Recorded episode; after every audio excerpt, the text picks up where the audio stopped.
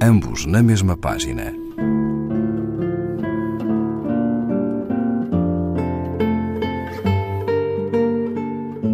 Um programa de Raquel Marinho.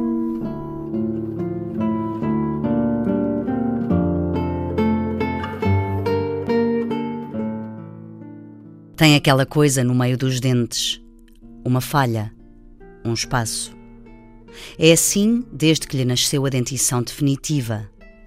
Quando era miúdo, a sua boca era como todas as outras bocas. Tinha os dentes de leite mais ou menos no lugar, eram muito brancos e absolutamente inofensivos, banais mesmo. Quando queria brincar, ele brincava com as coisas habituais. Usava as mãos para simular bichos projetados a contraluz numa parede. Usava os pés para dar toques na bola. Usava um ombro para provocar o ombro do seu irmão mais velho. Mas a partir do momento em que os dentes novos lhe começaram a crescer, as coisas mudaram de figura. Entre um incisivo central e outro, um espaço. Dias Tema, disse-lhe o dentista, mais ou menos fácil de corrigir. A sua mãe levou as mãos à cabeça por conta do preço da correção, mas ele logo pegou nelas e simulou com isso um bicho a quatro mãos. Era um cavalo.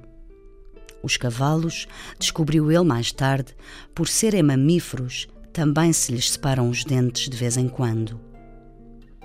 Hoje é adulto e não inventa mais bichos na parede. Deixou de ter tempo para o futebol porque acaba o trabalho às oito horas. Nem sequer dá toques de ombro no irmão porque o irmão se mudou para a Suíça. Mas ele ainda sabe brincar. São dez da noite, agora. Já fez o próprio jantar e até já o comeu, e está sozinho na casa de banho a lançar esguichos de água na frente do espelho. É muito fácil.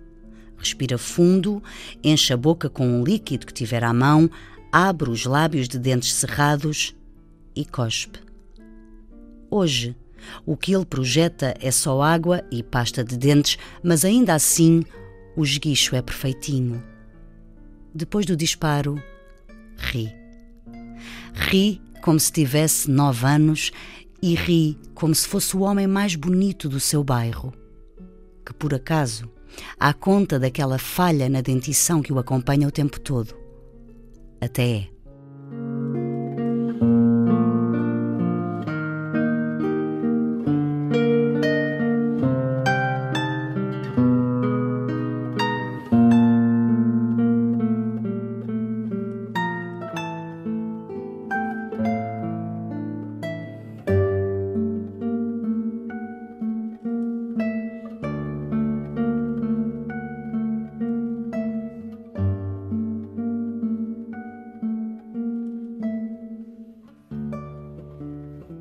Matilde Campilho, Flecha, página 34, edição Tinta da China.